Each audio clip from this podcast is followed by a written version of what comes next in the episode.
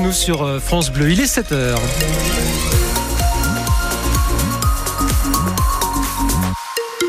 L'info de votre 6-9, Anne Chauvet. Et d'abord la route, Laurence, c'est un peu plus chargé en direction de Genève. Oui, à partir de Nédan, hein, si vous empruntez la 41 Nord ce matin, en sortie des Trembières également, si vous êtes sur cette route de Saint-Julien, et puis à la douane de Valard. La météo pour aujourd'hui, après dissipation des nuages ce matin, des éclaircies dans l'après-midi, température quasi stationnaire, 12 hein, à 14 degrés pour les maximales en pleine.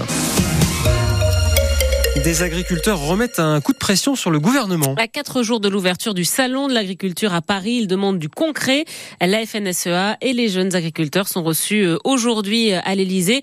C'est une rencontre traditionnelle hein, avant euh, le salon, mais là forcément, vu le contexte, les échanges pourraient être tendus entre Emmanuel Macron et les syndicats. Des syndicats qui attendent des réponses demain de Gabriel Attal.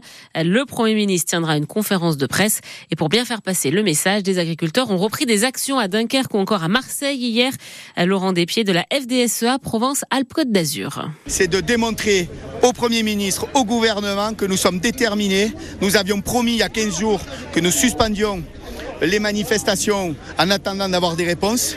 Les réponses ne sont pas là. Nous sommes ressortis pour le dire. Maintenant, le bras de fer est clair. Au Salon de l'Agriculture, il faut que les ministres sachent que s'ils n'apportent rien, ce n'est pas la peine qu'ils se déplacent. Nous les recevrons pas, nous les accueillerons pas. On n'est pas là pour agrémenter la communication ou le Facebook des ministères. Eux, ils sont là pour travailler pour nous et mettre des éléments législatifs qui nous permettent de faire notre travail et de le faire décemment. Le salon de l'agriculture qui ouvre donc ce samedi à Paris. Et puis le gouvernement qui fait d'autres mécontents. Et des professionnels du BTP, euh, bâtiments euh, et travaux publics. Euh, Bruno Le Maire annonce des économies et certaines concernent ma prive rénove. Un milliard d'euros en moins cette année pour ce dispositif. Il s'agit d'aides pour des propriétaires pour améliorer le chauffage, l'isolation ou encore la ventilation dans leur logement. Une mesure qui va donc impacter les bénéficiaires, mais aussi des professionnels du bâtiment, Baptiste Roux. Cette économie d'un milliard représente une baisse des aides de 10 à 15 millions d'euros au total en Savoie et en Haute-Savoie. Localement, la perte de chiffre d'affaires pour les professionnels du bâtiment devrait être de 35 à 50 millions.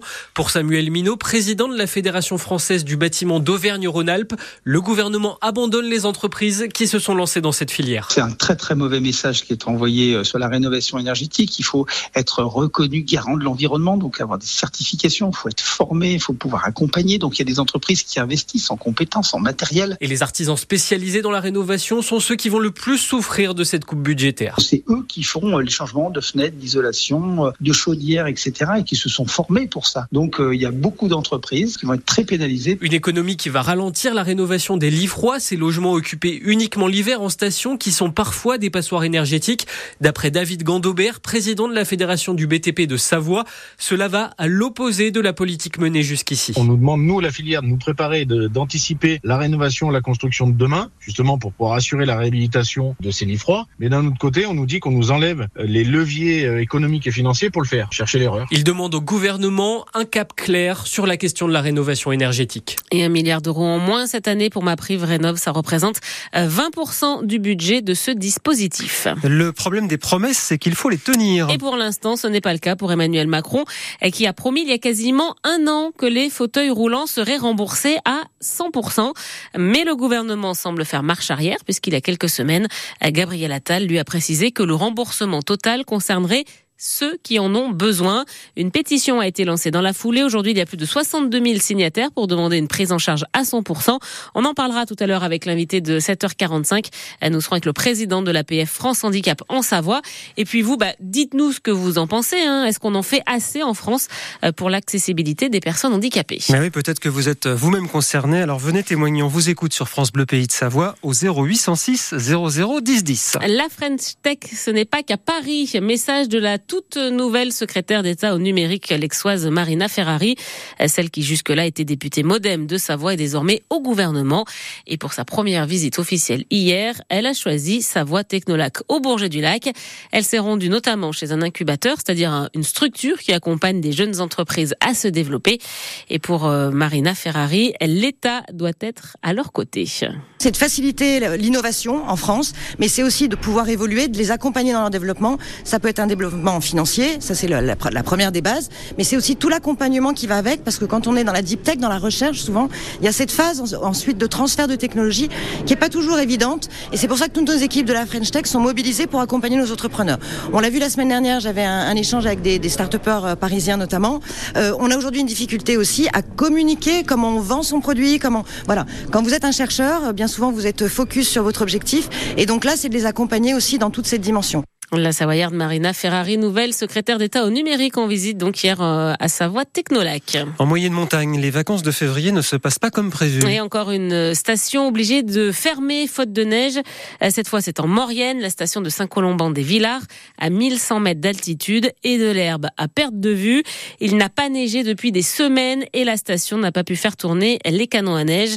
Résultat, la station a fermé hier soir en plein milieu des vacances. Euh, Pierre-Yves Bonivard le maire de Saint-Colomban des Villars.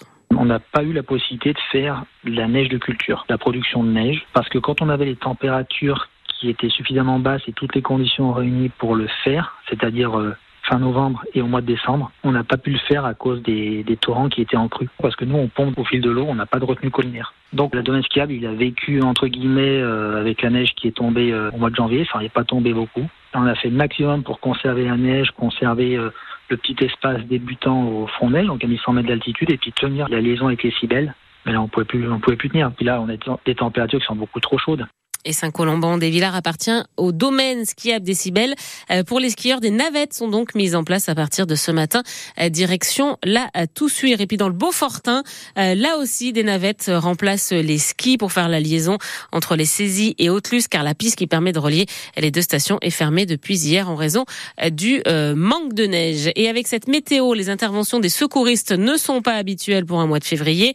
Hier, le peloton de gendarmerie de haute montagne de Modagne a pris en charge un pratiquant de VTT cet homme de 60 ans a percuté un arbre sur la commune des Bellevilles. Blessé, il a été hospitalisé à Albertville.